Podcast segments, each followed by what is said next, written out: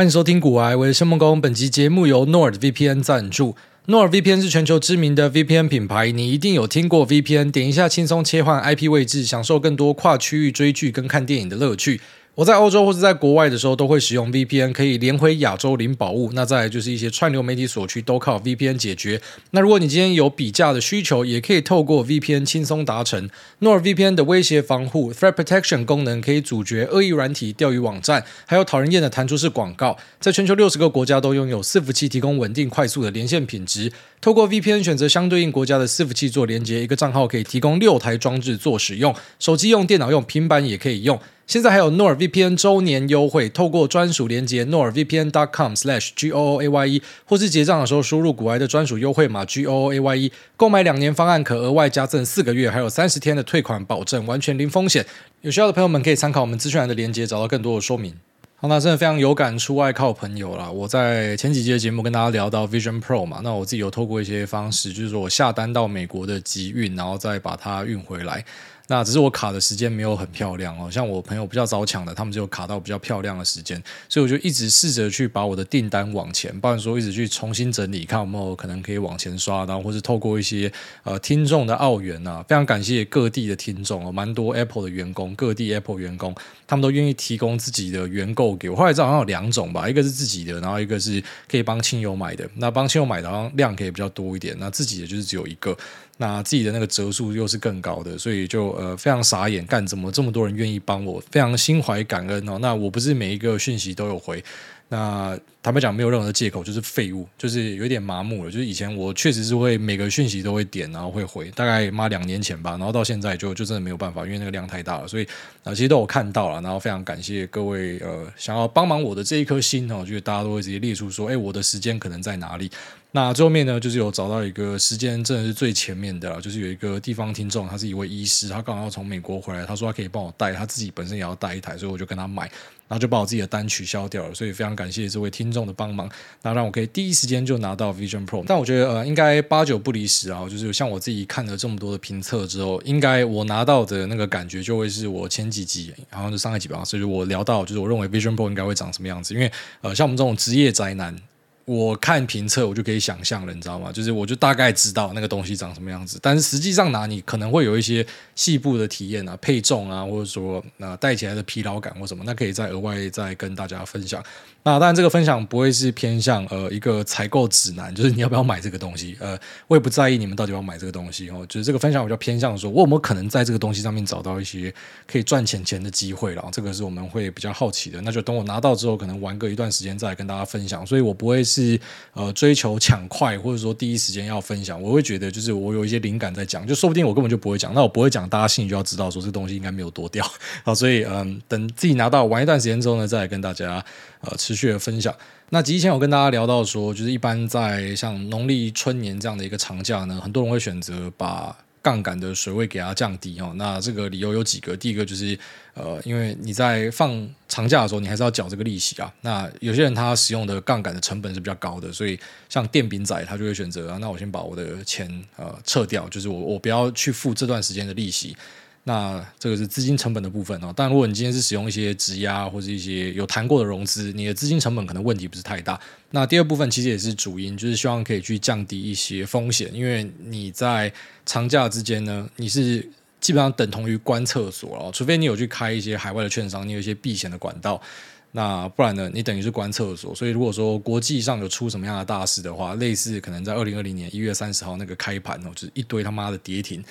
你怕遇到这样的事情，你手上又是呃杠杆部位的话，可能就直接一波就死去了，所以很多人就选择把部位降掉。那这其实是一直以来的惯例。那只是今年有一点不太一样哦，就是因为我从赶正十二月到现在都在疯狂的吃饭，我不知道到底发生什么事情。可能二零二三年大家表现真的太好，所以就是有一堆那种感恩饭局啊。我从十二月到现在大概一个礼拜吃三次吧，对我这种人来讲是超级多，因为我基本上不太出门的啊。其实我们身边有朋友是那种每天都有饭局的啦，其实很多投资公司的人都是这样子。那只像我自己就是平常不出门，所以对我来讲呃一个礼拜可以搞到三次，然后可以持续两个多月，这是一个很扯的事情。就是干到底发生什么事情？然后在这个礼拜的饭局，其实可以非常明显的感受到，我觉得大家都是偏很乐观的那个方向去哦，就是蛮多直接表态说钱没有要收，要继续冲。那也有很多人讲说，他们身边的有在放贷的金主哈，他们表示说，哎，今年好像蛮多人没有要把钱收回来哦，就是他们要继续冲下去哦，很多还越借越多。我我听到这个我是有一点傻眼啊，但其实大家看过去几天的盘，应该可以感受得出来，就是没有人要休息的意思，大家都还在继续冲。那像我自己，当然看到这样的一个热血的盘面，呃，你就是一定要配合气氛一下，那部位去做一些调整。其实我今年至今台股的表现，我觉得是还蛮普通的。美股是真的一直喷呐，啊，美股是已经喷到妈的头歪掉，已经忘记到底什么叫跌了。那台股的部分就是真的是还蛮普通的。我我直到可能过去的一个礼拜，然后才开始往上冲，哦，就是前面都是呃在水下，然后稍微的拉平这种感觉。然后才开始往上跑，所以嗯、对我来讲就是刚好有搭到这一波外资的一个扣啦，就是我跟大家分享外资主要在买什么东西嘛，他们那个钱突然靠进来在买什么，就是我就是跟着外资的步调来走了，所以才稍微的把这个然后绩效再，但也不要说救回来，因为妈才刚开始一年，只是我们一般来说希望说就是尽量呃不要回得太深然后然后在呃开年的时候，其实我的表现我觉得算是普普哦，然后到现在就是有拉回来，那。嗯，跟着大家就继续气氛下去啊！你你看到盘面在动，你就是可能资金要丢一些上去。那只是呃比较尴尬的点是，我们现在其实看很多台面上的标的，就像最近在涨的一些东西，但我就不要直接说是哪些族群的，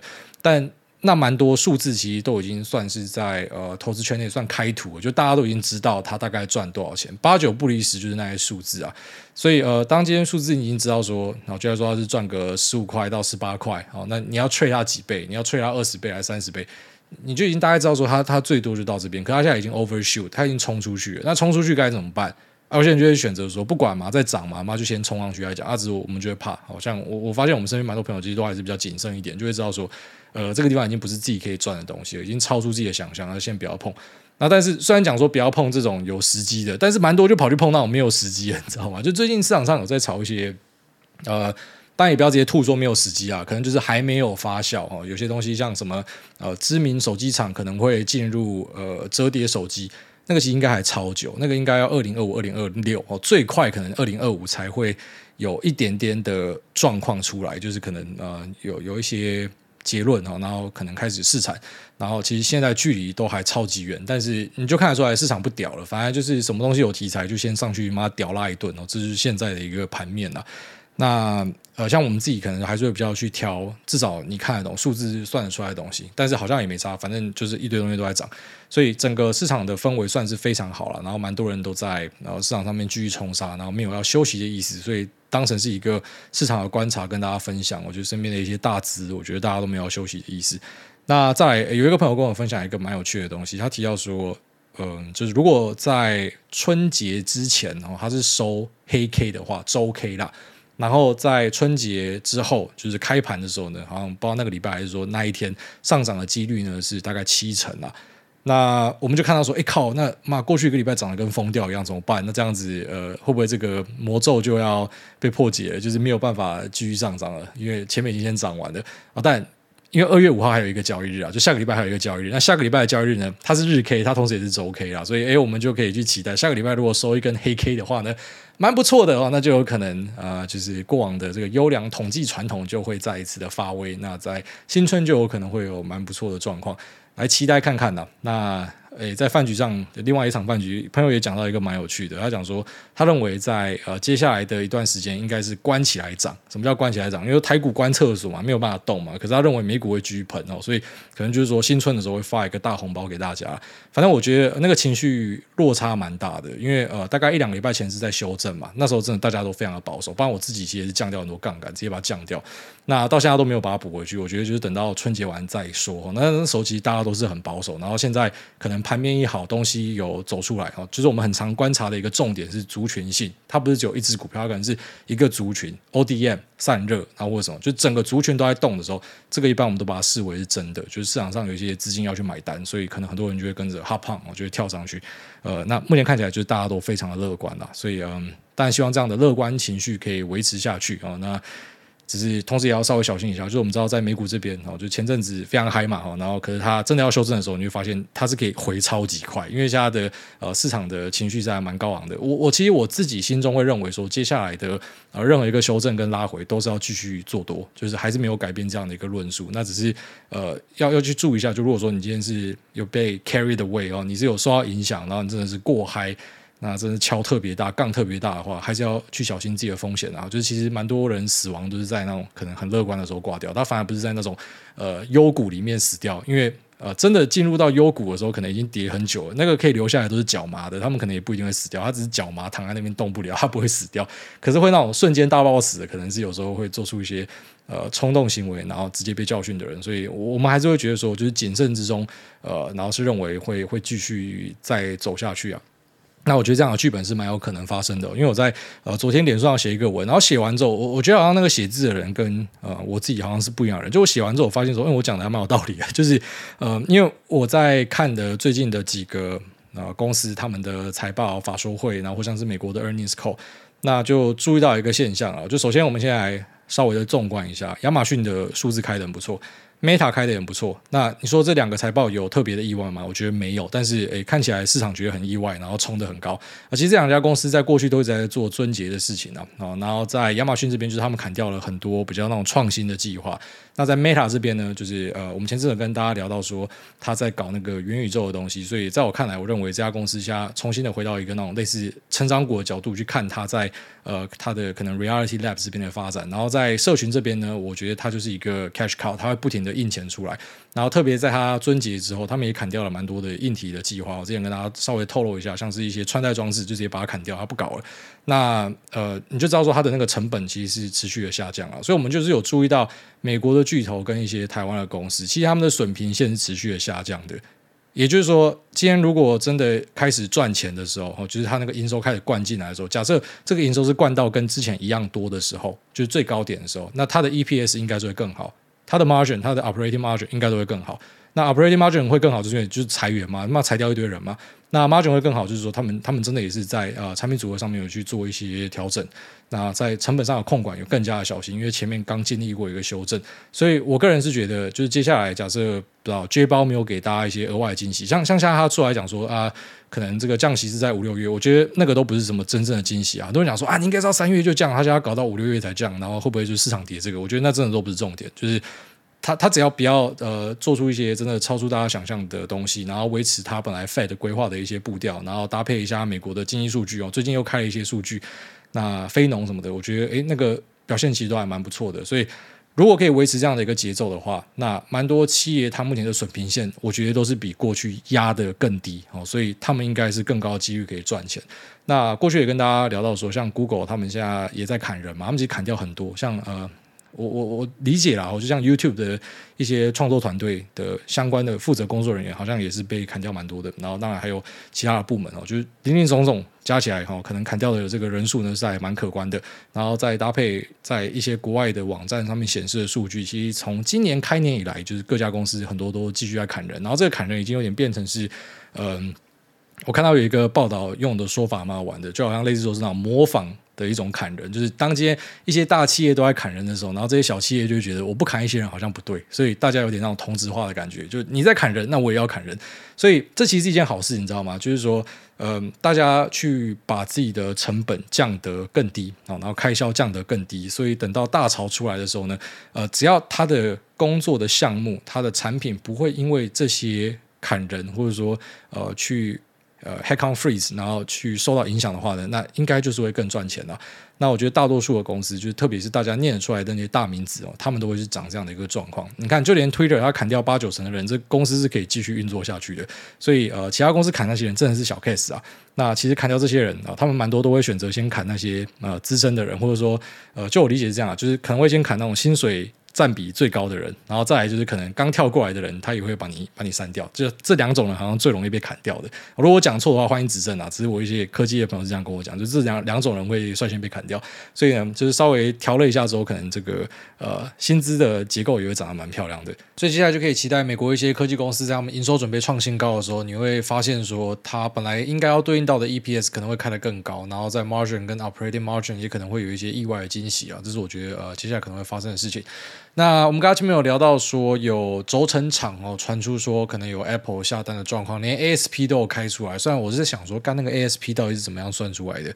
呃，目前有一个说法是这样，就是我们都知道折叠手机在一些特定人士的应用上，他们很喜欢哦。虽然看我到现在我都不知道是谁特别喜欢折叠手机，但折叠手机它的市占还很小，那它可能在未来的几年哦，有可能会有非常漂亮的一个增长性。但这个增长性是 based on，因为它本来就是一个很小。的一块饼，然后现在只要就来说两个人变四个人用很简单嘛，但是呃可能二十万人要变四十万人用，那就会很难哦，就大概是这样的一个感觉。那现在有一个说法就是说，在中国这边，苹果手机之所以表现得没有这么好，呃一部分原因就是因为他们并没有折叠手机啊，但这个说法我。不太确定，我不太确定是不是真的是这样子，因为我自己就不会特别喜欢折叠手机，但好像真的有一些消费者用过折叠手机之后就回不去，就很喜欢折叠手机啊，所以嗯，现在就开始有一些报道会写说，因为苹果没有折叠手机，所以这就是为什么他们在中国可能呃在销售上比较疲乏的一个主因啊，就是在过去一段时间我们都注意到它 year on year 数字开出来是负二十到三十趴，其实是真的还蛮差的。那整体中国的市场表现其实本来也不太好了，就是说在不太好的市场里面又找出一个不太好的表现，这样的一个味道存在。那像我是比较难理解为什么会有人会想要特别的去使用折叠手机，一方面可能是因为我自己本身没有长期持有折叠手机，我有用过有玩过。那另外一方面呢是，诶，其实我后来意外的发现，我现在最喜欢的 iPhone 是一般大小的 iPhone，我已经用了好几年的 Max，那但是我上次去苹果呃跟他们分享完之后呢，他们就送我一支。一般版本的 iPhone 哦，这个是我好几年没有用过的手机，但他们送我，我就拿来用嘛，用用之后回不去诶，就是我以前都会觉得荧幕就是要大才好，因为我大量的去使用我的手机嘛，我一天的那个 Screen Time 是蛮长的，所以越大的荧幕越好。但我现在用一用，我我在第一时间我是觉得荧幕好像有一点小，可是最后面现在是完全上手了。然后我去拿我太太的 Max，我就会觉得这也太大了吧。然后难怪我之前有时候会奶油手会飞出去之类的，然后现在拿这种小小的手机，它整体的体验是非常好的，所以我不知道，就是如果真的有出一个折叠手机，我应该玩一玩之后，我还是会回到就是可能比较小的手机，我觉得这个这方面有一点那种发散在收敛的感觉。好，那不管这个说法是对是错了，那你你确实是没有这个产品线嘛？那可能就真的会落人口实，就是你应该有这个产品线，你的表现会更好。那这时候就要观察一下，有折叠手机的是不是呃，就是这个折叠手机这部分真的是特别的表现超好之类，但看起来是还好，就是它本来就会有比较好的一个成长性，因为它的呃这个机器是比较低、比较小的东西嘛，所以我会觉得这应该是有点呃刻意去找的一个说法啦。好，但最快会等到苹果的折叠手机出来，应该也还要一阵子的时间哈。我觉得保守估计应该是要两年以上。那苹果的做法一向是这样子，它要等到一个技术比较成熟的时候才会推出来。所以，到底为什么在中国这边苹果的手机看起来是比较疲弱呢？其实，当然最重要的影响，我认为啦，还是跟华为有关啦。就是华为推出来之后，呃，它确实是在中国这边有搞了一些那种爱国情操的感觉，然后一些公部门、一些特别的呃私人企业，他们可能就要求说，你不能够用苹果，你要用华为的手机，这真的是会影响到了。那虽然影响到的可能不是大多数人，可是他们也会影响到他们周边的朋友。那我们就有注意到华华为的呃。年增的数字开得蛮漂亮的，在 Omdia 的一个呃数据上面呢，有两家手机厂商的数字特别漂亮。好，在这个 Quarterly Result 的出货量里面，呃，年增最好的一个是 Transion，然后一个就是华为。然后那 Transion 就是传音的。那传音这支手机它比较特别的地方，我我不知道有没有跟大家介绍过，但是稍微简单讲一下，它就是非洲王了。啊，这款手机在它推出之际，它就是直接打非洲，它不要去跟大家竞争最激烈的市场，它直接就去非洲，然后它现在成为非洲之王，在非洲的市占非常好，然后也获得很多呃非洲消费者信赖，因为它是会背上非洲消费者去做出适合他们的手机哦，就来说一些人脸辨识的功能，呃。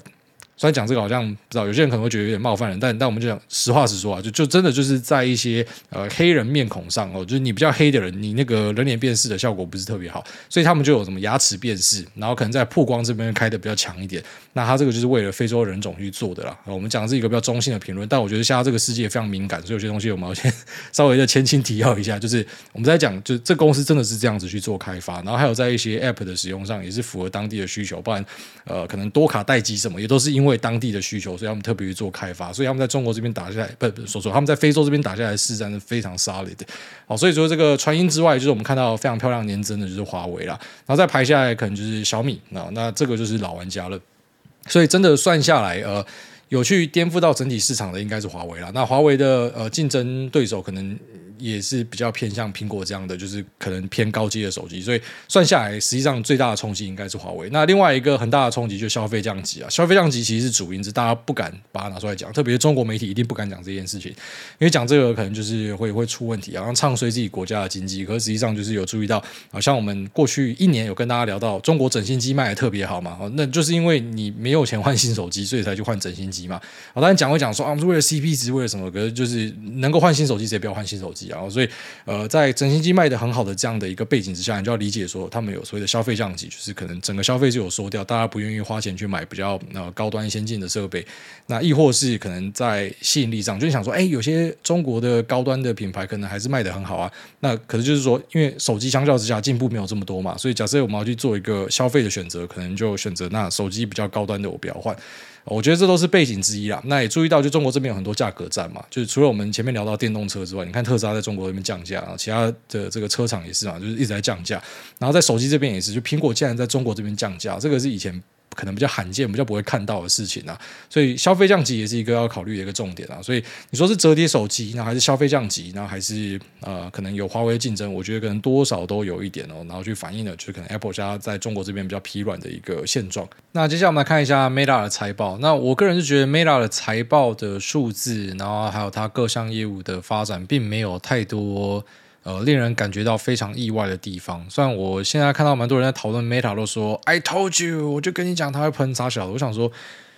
我不知道，就是就是这份财报的数字蛮多，是之前几份财报都可以看得出来会有这样一个表现的数字。因为过去我们也是几乎每一季 Meta 的财报都会跟大家聊到。那反正结论就是说，它 Cash Cow 的部分，也就是它 Family of Apps，那那个表现就是非常的好嘛。即便大家再怎么样讨厌脸书，你都还是在用脸书嘛。那你再怎么样讨厌祖克伯的产品，你说我现在要去 Threads，因为 Threads 就不会审查。台湾有一票人家，他们的说法是说，你在 Threads 上面就不会被审查。我觉得他妈的很天真啊，就是都还是会啦，啊，只是可能人家力道没有下的像 Facebook 这么重。等到 Threads 这个地方开始成熟起来之后呢，那可能呃，主客博他就用一样的力道去做管控了。那他使用这样的力道呢，我还是会相信大家会持续留在这个 App 上面，这就是他非常厉害的地方。就是你怎么样堵烂脸书，可是就是大家都在用脸书。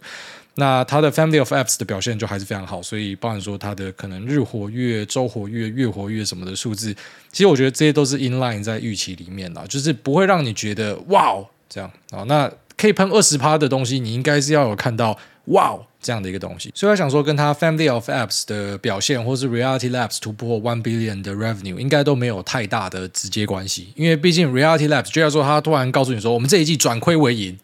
那你说要喷二十趴，我就觉得诶很屌。那如果他跟你讲说，我推出了一个新产品，或是我 Family of Apps 有一个很屌的数字，或是一个新的 AI 演算法，这种我们从来都没有看过的东西，喷二十趴，我就觉得合理。可是我看这两个东西，我就觉得这不是喷二十趴的主因啊。所以我们再继续往下看，那什么东西会让这只股票妈直接喷二十趴呢？我觉得可能是两个，就是我们觉得没那么 sexy，可是可能市场上有一些大资金觉得很 sexy 的东西。一个就是他发了零点五美元的股息。那虽然用 dividend yield 来看，这就是超低的一个东西，但不知道就是终于配出钱了，而且现在配出来，以后应该就会一直配钱，所以可能就给人家这样一个想象空间吧。这个东西正式的变成一个 cash cow，而且是会配钱给你的，它不是只是把钱拿进去 reality lab 烧掉，它是可以呃有有钱拿出来给大家的，然后再有一个那五百亿美元的一个回购，可能是因为这样子的东西啊，我觉得啦，哦，因为。前面两个东西，你硬要凹说它有什么样的特别大的 upside，然后让市场喷成这样，我是觉得我没有看到。那其他东西都是像是之前就注定的一个大方向了。我们大概在两季前有跟大家聊到说，我们有注意到广告业务的一个复苏嘛。那其实包含说像是 KOL 的广告，就要说像是各个 YouTube 跟 Podcast，这是我可以自己直接看到的东西。我就是有看到就是广告复苏，所以。呃，我不觉得这份财报就是可能针对什么广告啊，或是可能 DAU、MAU 这样的东西有特别惊讶的一个点哦。反而比较惊讶的点就是哇，很大的一个回购跟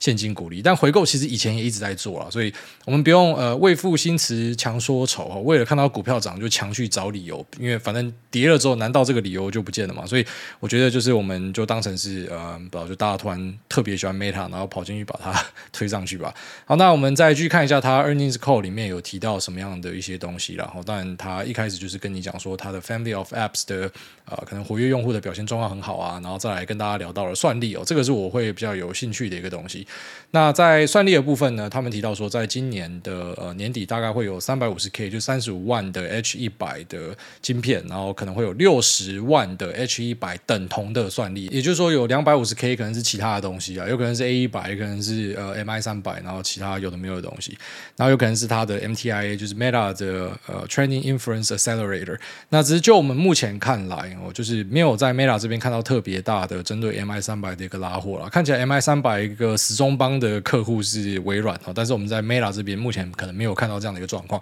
所以我也很好奇，就是它组成这么多算力的另外一个 part 是什么？那针对它的 MTI 其实我个人觉得还蛮兴奋，就是 MTI 这个东西之后应该也会放蛮大的量，它应该是会下载 N 三跟 N 五这两个 Node，然后搭配的是博通以及台积电的 CoWoS。那这个后面应该有很不错的看点。那就我理解，目前这套 solution 应该是以搭配水冷作为最主要的一个目标。就气冷加水冷啊，应该是会往这个方向去走。那目前没有看到 Meta 要去使用 immersion 静默，目前没有看到。但是呃，就是在水冷这一块可能有一点机会，所以可能可以注意一下 Meta 的供应商。就是他他提到他要这么多的算力，而且呢，你知道他用这么多的算力，他不可能全部都想要给辉达赚走，他一定会要搞自己的东西。所以他自己的这个 Capex 我没看到他数字只有往上修，他那个 Capex 的数字是非常吓人的，是到三十七 B 点那是比之前还要再上修的。二 B 点就是比它的上缘在上修，那那这样这么大的一笔钱哈，它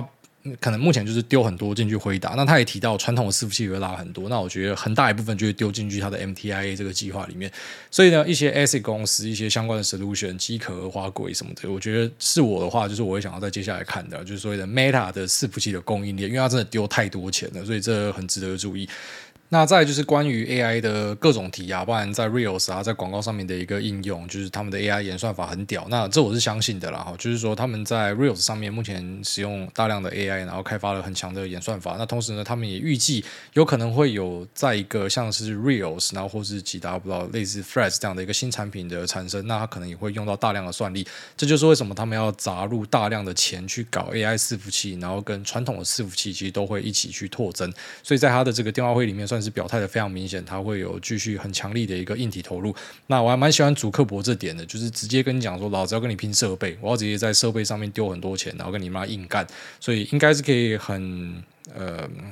乐观的去看待，就是后面它有机会，因为你的那个武器够强了，所以你是真的有可能会因为这样推出一些有的没有的东西。那这有的没有的东西不一定每个都会中奖，不一定每个都会 jackpot，可是一定会有很多酷东西，它是很有机会可以刷出就是 Meta 的一个新高度了。那这是后面我也可能觉得还蛮不错的东西。那再来，他有提到它的拉玛模型，这个拉玛模型它是走一个开源的方式。那除了现在既有的模型之外，他们同时也一直在往后面开发新的模型。那其实很多科技厂都是这样子啊，他可能在呃推出这个产品之际，他同时有另外一个 team 就是在开发下一个产品的，就是两个 team 同时在跑的意思。那他后面的产品呢也会持续的出来。那有回答了一下，就是为什么呃他会去搞开源，因为他相信开源可以聚集到最强的人才、最聪明的人，就这些人他们喜欢在开源的一个环境下面去工作。那也因为这样子，他可能可以找到更强的人加入 Meta 里面。那他也提到了，二零二三年是一个呃 year of efficiency 啊，就是呃因为他们在过去是做了很多的撙节的动作，包含砍掉一堆员工，然后以及呢也砍掉了一些硬体设备，像我之前有跟大家透露过的，他们可能在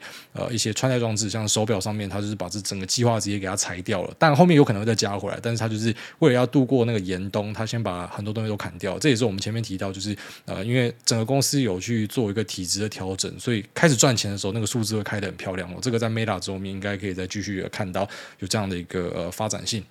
那这个开源的一个做法，我个人觉得还蛮酷的啦。就是在现在的 AI 的环境，或者说其实很多大科技巨头的环境，他们都是比较倾向于去做一个类似苹果就是一个 w a r Garden 然后，或者像是 ChatGPT 就是一个封闭式的环境，大家都喜欢做这样的东西。那他是选择直接张开他的双手，然后去影响更多的这个机会跟人才啦。所以这个可能会让这个公司有比较特别的竞争力在这一边，所以这也是蛮值得看的一点。啊，但我自己本身在 Meta 持股其实没有很多，然后也不会再持续的去加，就是我还是觉得，呃，接下来的几年会是一个硬体的重点，就是你不要以为现在已经结束，就是我觉得硬体根本还没有结束哈，因为呃，大家会开始慢慢发现说，你只买一个 AI server 是不够的，AI server 可能都还没有走完，可是后面一定会回头去看其他的，像我跟大家提过的一些边缘运算的东西，然后是一些传统伺服器的投入，那都会在后面持续开出，也在这一份财报去做一个验证，所以我们可以在这个财报里面找到蛮多的线索，这样子。那只是本身这个财报有没有呃资格去推动一个二十趴？股价，我个人觉得我没有看到这样的一个东西，但是市场就是要这样买单，然后有时候就是要尊重市场。那呃，二十九分钟，好，那我们这里先聊到这边哈，就是亚马逊其实没有什么特别多值得注意的东西啊，我觉得亚马逊就还好，但是 Meta 只是有看到一些讯号，那那亚马逊就是啊，反正数字不错，一样，他们也是在过去有樽节，然后有调整掉很多东西，然后就开来了很不错的成绩。那现在 Google 大家比较呃用悲观的角度看它嘛，啊，它还裁员，它还什么？可是 Google 呢，就是。大家静静的等着，然后几季之后呢，他裁员的效果就会出来。那其他这些前辈怎么样走，他就会怎么样走。好，那接下来我们来进入 Q 的部分。第一位奇美刘德华，他说感谢梦工。圣诞老公公永康三宝爸最近加入台子旗无限转仓，一月两口小台付六万，整个吐血。反正平常每月房贷六万，也算是懒趴捏过去了。吃下转仓六十正价差，没想到台积营收公布全部回正，正准备问过年是否先平仓，诸位马上就在上上集回答，真的是心有灵犀。想计划从台南开车到林口公园蹲点，等待诸位出现，让三个女儿给您一个大大的拥抱，祝福阖家平安，请用客语。教学新年快乐，爱您的话我就不知道怎么讲。客家话有在讲爱您的吗？好像没有，好像没有。客家人是不懂爱吗？不知道，还是是我不懂。哦，对，上一次有一个人用客家话留言，那个是那个呃海海风的啦，叫什么海海陆哦。然后我是四县的啦，所以那个发音不太一样。那时候有一点误会了，后来人家跟我提醒，我才想到，就像我们讲说是帆，然后海陆的就是讲说戏盘。好像是这样，就是他跟我们的那个念法有点不太一样，所以我们客家话还是有那种门派之分的。好，那对啊，非常感谢，就三个小公主给我抱抱，哇靠，也太幸福了吧！一样，这样在网络上不要乱讲话，人家都会他妈的随便乱联想哦。但是非常感谢你的支持啊。那他提到一个重点啊，就是说转仓的时候，你每次要转仓，那就是一个挑战。然后你看到，哇靠，妈的，我本来是期待逆价差，现在正价差，我要不要转？有些人就这样就停掉啊。如果你是打算用这个策略长期持有的，你就是不管怎么样都继续转下去，然后不管他妈的是年价还是杀小的，你应该都要继续转下去啊。好，那如果你杠杆是开很大，那就例外。只是反正之前有人问说要去长期持有什么大盘或者类大盘，然后有几个方法嘛。那我就跟大家讲到，那个每个方法其实都有它的呃优点跟缺点哦。所以其实可以从一些人的分享就可以感受到，就是大家是怎么样克服那些呃条件的。那如果说是没有办法克服的，可能这个东西就不一定是适合的。下面一位爱大爱宁，他说我爱说实话。哎，大平常会听赵华跟古惑仔的 podcast 吗？主持人李赵华专业有目共睹，邀请来宾都可以跟我们分享很多不同的操作策略跟心态，收获颇多。跟大家节目一样，每集必听。上礼拜聊到股鱼，讨讨论高胜率的方法。他在节目中有说一句，在网络世界秀报酬率，真的是一件他妈有够简单的事情。赵华马上说：“我们是股鱼，不是股癌。”我听到直接笑疯。请问我这样是混蛋吗？不过自己对于存股的人来说，学到很多，很推荐去听。爱您们。那个李兆华当然认识啊，李兆华跟阿格力他们好像蛮常一起出现的。那我。跟他们吃过几次饭啊，都是非常好的人啊。那只是我有点听不懂，就是什么秀报酬率是他妈有够简单。然后赵华说我们是股鱼不是股啊，意思是说就是我很爱秀报酬率吗？还是说我不爱秀报酬率？因为你听不懂李兆华在讲什么，可能打垒球的时候敲到头吧。就我我以前会丢一些，就是可能我的单在脸书啊，或者是 Telegram，然后后来我就比较没有再这样子丢了，因为我发现。呃，没有意义，但但确实是很多人刚开始都会用这个方法去吸引大家注意，包括我自己也曾经是这样子的人。然后之后来就发现，你知道，就是绝对数字又比一些大哥小很多，丢出来很像你，就很像白痴。你到底在干嘛？人家那种数字超大的，然后你这种数字，那趴数又变成，你知道，有些人他很喜欢去截那种趴数超高的，他只买他妈的一股一张，然后你截那个趴数，那一点意义都没有。那我你知道我美股收集超多小鬼股的吗？你知道我随时都可以截到那种几千趴的东西，就是。你就会发现说，反正就没有什么意义。然后，更何况下一堆人在做假图，所以我最后面我的心得就是，反正你到底有没有在一个人身上获得一些启发、一些灵感，或是一些体悟、一些想法，其实重点是他讲了什么，而不是他。丢一些就是反正现在人人都可以作假的东西，真的一堆人在外面作假，然后你看这个你也不有任何的成长或什么的，所以以前确实会贴，后来不贴，就是发现没有什么太大意义啊。而且更何况就是我们的节目已经基本上把所有自己的想法，现在在看什么都都讲了，所以其实到底是好是坏，大家心里有数。那只是。就我真的不知道李兆华讲什么，可能垒球打太多敲到头了。下面一位错太多，孟工我爱您，孟工您好，想请教您一个问题。我爸爸是一个非常传统的男人，从小我跟我哥就被灌输要传宗接代的观念。前阵子我哥结婚了，为了实现我爸人生梦想，勉强办了婚礼，想要开始催我哥要生小孩。结婚后，我大嫂一直不愿意叫我爸一声爸爸，让他十分不爽。我跟我哥有跟他讲说我们的想法，但是他就是听不进去。其实我爸也是蛮辛苦的，也没有办法融入现代的观念。请问您觉得该怎么办？谢谢孟工，我爱您。嗯，就如果是你哥哥的话了哈，我会尽可能的让自己的爸爸开心，但是我不可能要求我的呃老婆讲说你要叫他爸。就是我自己能做的我会做，但是我不会让我的呃太太就是要做这样的事情。就是我觉得这个是还蛮基本的，就是你不要强迫自己的太太好像嫁入你家就一定他妈的要符合你家的规定或啥小的。但我是还蛮支持，就是可能因为那是自己的爸爸，所以你们为了自己的爸爸去做一些牺牲是 OK 的。就像你爸爸当时养你也是为你做了一些牺牲，所以这个我会觉得是 OK 的啊。但就不要叫外人，就算她嫁到你家，可是她也是别人的女儿，你不要叫别人的女儿，然后一定要怎么样，这是我觉得最低的一个。底线呐，那其实你知道，就是有些长辈他真的是比较传统。那像我们身边有这样的一些长辈，然后这些长辈呃，在最近几年就蛮多就过世了。那其实现在回想起来，就觉得那时候有些长辈叫你做一些事情，你不想做，叫你去烧金子，你想说骂你们干这些人体清净机在那边吸 PM 二点五什么的，然后在那边干掉他，可是现在想想就干他就挂了。所以那时候就如果有这样做的话，他他会高兴，说不定我那时候就是。这样做的话，我的遗憾会少一点之类的啦，就是你会有这样的一些感觉啦。当然，我们讲说，但还是有一个光谱存在嘛，你不要做到极端。所以，呃，你可以不屌他，可是也不要完全不屌他。那个之间要怎么样抓，那一个学问啊。只是最主要的一个大原则，就是自己的爸爸，我觉得我会多一点体谅，只是。就是不要要求，呃，可能你太太或什么一定也要跟着你这样做，那可能就比较不好。好，下面一位公园有块地，他说会念到我吗？嗨，大有个投资问题，想要听您的建议。小弟有块三十坪左右在机捷旁的空建地可以利用，因为实在是不想要一直白缴土地税，所以想要拿来投资。那请问，在目前不考虑盖起来的前提之下，艾大会建议怎么样做激进和保守的投资操作呢？感谢艾大，爱您。By the way，讲个笑话，贝壳回家的时候会说什么？I'm back。三分好，那三十坪左右的建地在机捷旁，不想要缴税，要拿来投资。那要拿来投资的话，就你可以租给一些人啊。只是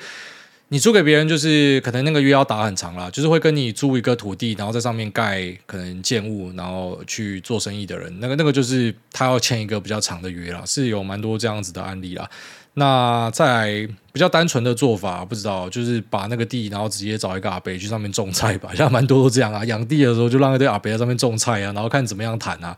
呃，不知道，但有时候搞不好是你要付他钱啊，然后他给你一些水果吃，那这样也算投资吧？你有拿回来一点水果之类的。那如果真的要去做一些，嗯。好，就是你想要把你的持有成本给抵下去的话，不知道，那你去找那个土地银行试看看，土地啊、河库啊这种，他们有在做那种，呃，反正就是土地融资啊。一般土地融资是比建物融资更难谈，然后成数应该也比较低哦，然后可能就是你要搞一个什么土建融资之类，就是它会比较麻烦一点。但是可以做的啦，是可以问看看，你就去找银行问看看，然后把这个钱贷出来，你就不要去买危险的东西，你就去买一些固定收益的东西。那你要 cover 你的持有成本，我觉得应该是还蛮容易的啦。哦，这可能是一个选项啊。下面一位开车变胖的业务仔，他说南部来的孩子五星吹捧大大，有件事情要问问诸位的想法。突然在某年某月某日的时候，听到朋友家里负债，负债金额高达九位数，但家里只是个传产小公司，年营业额才三千万上下。那某次周转不过来不及去借高利贷时，长期下来。已经高达无法想象的程度，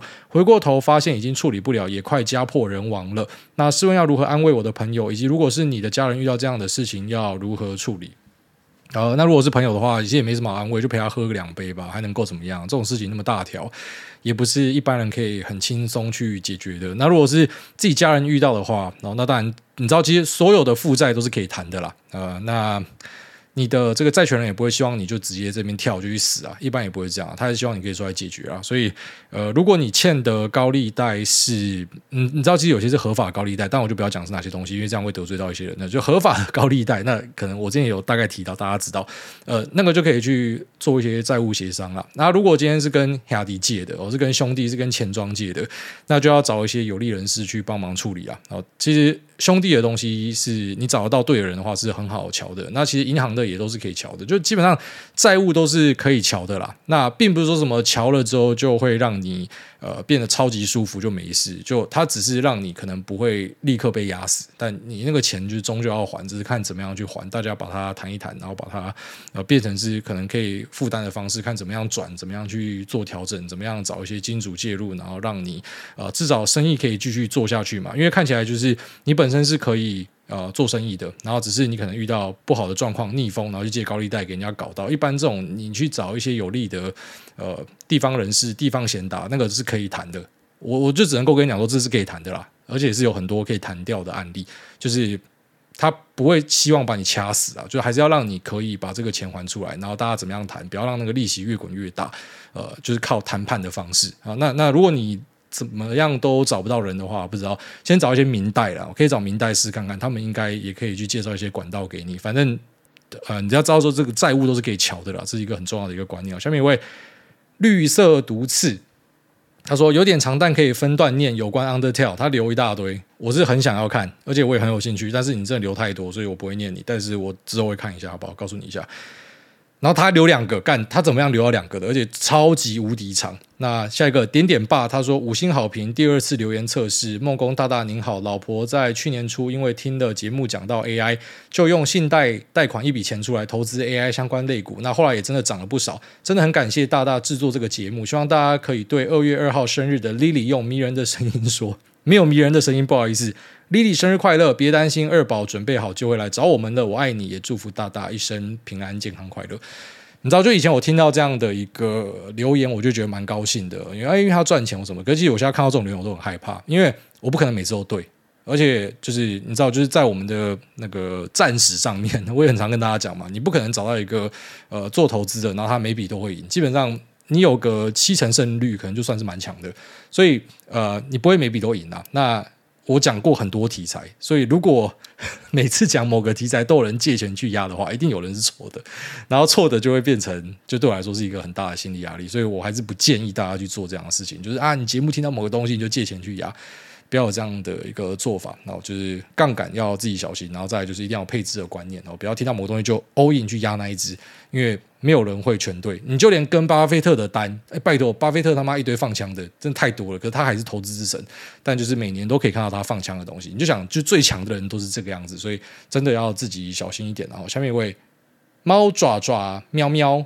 越老越幼稚。他说被诈骗还要付律师费，五星好评，五星吹捧。哎，大家你好，最近一直有人被诈骗。最近公司有一位同事二十六岁被诈骗了四十多万，但为了正义坚持付律师费六万去讨钱。但我觉得钱应该要不回来了，我也不知道该做什么。那于是当下转账一万块给他，当做支持他的律师费。请问哎大，当事人会太傻还是太笨吗？支持他的我很怕被老婆骂浪费钱，想听听哎大的看法，爱你。不是我们世界就是需要多一点像你这样子的人，就是有些东西不是要整天在那边，哦，像那种妈的李主宰吵架的时候，逻辑呢？逻辑，你就是这样子才没有女朋友啦！妈，你跟你老婆讲逻辑试看看，你看你会不会给人家他妈干你一匣三天挖不下来？就是不要整天都逻辑呢，道理呢？有些东西就是情呐，老实说了哦，所以呃，像你这样的人是比较罕见的人，那我觉得我是支持你的，就是在你的呃可以。支配的范围内，哦，稍微的帮助一下朋友，你是很暖的人，哦，这个是给你一个赞啊。那再来讲说被骗，然后又要付律师费去讨钱，然后这个要看状况，有些被骗然后付律师，那个是很合理的啊，就是去打一些民事、刑事，或者说以刑逼民什么的，你找律师是很合理的。可是像过去我就看过一些案例了，我觉得说。有些被平台倒掉的，然后你找律师，然后你付钱给律师，这个就很奇怪，因为基本上这个平台哈，它之后要退钱给大家的时候，就是你们大家在上面放了多少钱，它就是按照一定的程序哈，就是你你所有的呃债权人是是哪些，然后它就是会分配下去，这个是由那个政府已经介入去做，啊，这个就找律师就是变成你被律师在剥一层皮，那这样的案例我们也看过很多了，所以我我得说就是。你找律师，他是在呃大多数案例上他会帮助到你，可是，在一些案例上找律师，你就真的就是在被扒一层皮。然后有些律师他也是很甘之如饴的在扒大家的皮啊。那以不知道就就如果说是被诈骗，你也知道是谁，然后并且这个呃诈骗的人是。就是可能就要说是你工作上的某一个人，然后他他把你的钱拐走，你你找律师去搞他，这个我觉得就还蛮合理的。但如果说是那种呃，就要说你你是被网络上那种针对不特定多数人的诈骗搞到，然后这时候你找律师去做，其实意义就不大。这一般就是等警方去，然后看可以最后面拿回多少钱。他们应该蛮多都洗掉，但是剩下的还是会分回来给大家，只是可能呃剩下的不多，所以这个找律师可能意义就不大，还是要看案例了。下面一位韭菜怪猫他说：“咕咕咕，最安安好奇，主委知道一些下单出货量数据之后是用 Excel 弄好公式自己算估值吗？”呃，对，以前比较认真的时候会这样做，现在不会，现在都是呃计算机打一打，然后脑中记下来。哦，反正就是你比较不熟的时候，一定就是要比较谨慎一点哦，所以确实会自己拉一个模型，然后呃自己去把数字做调整，然后可能今天我想要上修某个数字，就要整个再调动一次。以前会这样做，现在不会，现在基本上就是你心中就有一些数字啊，哦，像可能不知道，现在一堆散热厂在炒嘛，每个 EPS 多少，心中大概都有一个数字。呃，面板厂，然后讲说要做某个东西嘛，哦，然后呃某种封装，那这个封装呃到年底它的营收占多少，这个脑中都有数字啊。那 P ratio 可能就稍微给一下，然后就知道该怎么样做，就比较不会去拉一个模型啊。拉模型是研究员的工作了，那嗯，基本上就是我们就是负责去看这些模型就好，我们不太会自己去拉。啊，如果你是研究员，你是投资公司的呃呃这种。呃，研究人员或者说券商研究人员，你就是会做很多这样的东西。那我们初期确实自己会做这样子的东西，直到现在就比较不会了，就基本上就是大概知道数字，然后去给一个陈述，然后就呃试着去交易这样的一个东西。我们不太会去额外拉表格。下面一位。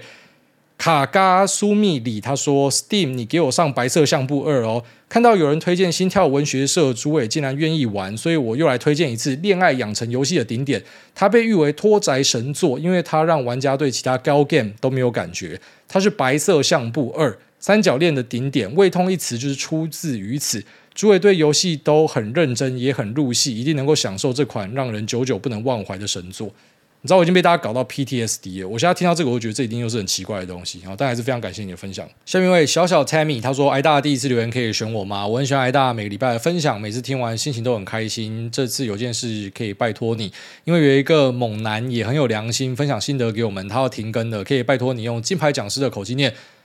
善假郎的机智生活，别停更，不要走，让我们这些小草可以继续吸收你们的日月精华，爱您。”哦，善讲狼要停更了。哦，狼大，我跟他交流过几次啊。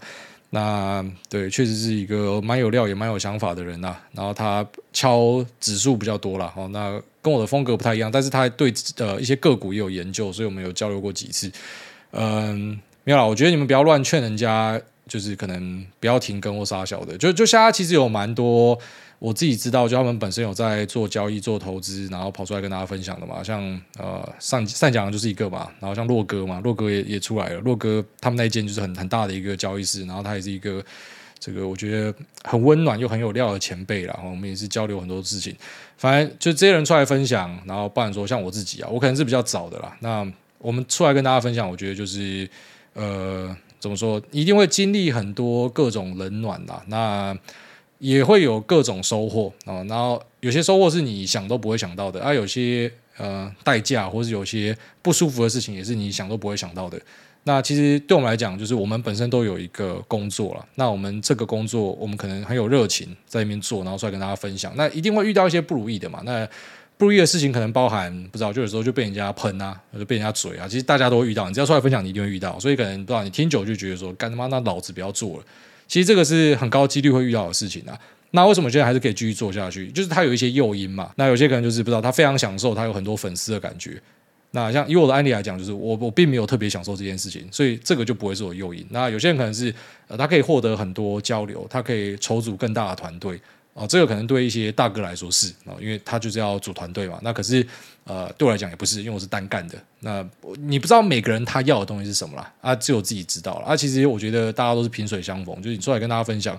呃，大家曾经有过一段就好了啊。如果人家真的想要休息，就让人家休息啊。啊，如果因为因为这个，他他也是我听众，他跟我讲说他都每一集都会听啊。但我不我不知道是真是假。但如果你有听的话，我觉得自己心态的舒服很重要。也不要讲说隐退或啥小，就妈的，你可以三个月都完全不发言，然后之后心情好再回来发言。然后或是不知道你就跑去加勒比海上面就再也不回来都好，就是反正开心就好，然后不用去啊，觉得说就是啊，我一定什么时候要再回来，然后或是去答应任何人任何事情，就是反正都已经走到这个阶段，我觉得就是开心，真是最重要的了。下面一位卡比受不了，他说 Auto Pasta Classic。艾大您好，小弟开了两间传统意式餐厅，身为一年多的专业气氛仔，一直听到艾大说林口好餐厅很少，今年有打算开第三间，也有考虑林口挂号，本来想说第四间再去，但听完艾大分享，觉得好像要先卡位。请问癌大有推荐哪区的店面比较适合吗？希望有机会可以服务癌大一家，祝您过年期间出门都不会遇到塞车，爱您。然后这过年是绝对不会出门，而且过年我要跑去看 Taylor Swift，那边应该真的塞到烂掉。好了，非常感谢。那 Auto Pasta Classic 哦，待会我来查一下。呃，先在这边跟大家推荐啦，反正是我们听众的东西，就是一定是好吃的啦。然后再来，呃，林口的话，我觉得。嗯，好，首先要先知道一件事情，就林口有些管委会他是不给你开餐厅的，所以就算你可能看到一个好地点，那可能人家不一定给你开餐厅。那真的要开餐厅的话呢，呃，我会觉得在文化三路这边，然后往南市这一带还蛮不错的，就在一些巷子里面蛮不错的。就像说你可以看一下那个 Amber Hill，就是教父牛排，他跑来这边开的店，我觉得他那个点就抓得很好。然后再来呢，像呃富贵公园、吉祥公园这边，哦，它就是比较偏向那种。可能机能很不错，然后有很多地方爸妈会在那边散步遛小孩的地方，我觉得开在这里也是一个很不错的选择。那当然你要开大陆也可以哦，大陆就是可能文三文二比较适合，我觉得会比文北又再适合。那或是去选像是二楼跟寿司郎那附近那一带。都不错，反正我会觉得就是大陆夹的这里面的这些社区的呃小路，我觉得是还蛮适合开店的地方。这几个都是我会选的点，然后不一定要去挤最前面，因为很多人对林口的印象就是，就大家都是 location location location 嘛，就会觉得我一定要挤在前段。但其实前段我觉得以下林口来讲，机能反而不是最好的，是中段可能机能是比较好，就前段可能是比较塞。然后你想说你在 Outlet 旁边，可是你不会每天逛 Outlet，好，就是你可能。你要的东西是有有商场，然后有公园，有什么的，那可能往中段去找，也就是那个忠孝路再往后，这边可能有蛮多选项的。然后还有一个我也很喜欢的店叫做 Salt S O T 哦，你可以看一下，它它有两个点，然后它两个点都是选在大陆上，所以这几个我觉得都是可以参考的那种店面的选项啊。那其实最主要就还是要问看看，呃，到底这个地方可不可以拿来经营餐厅？但这个你一定非常有经验哦。那希望老板可以来哦，那我一定会去捧场支持。好的，拜拜。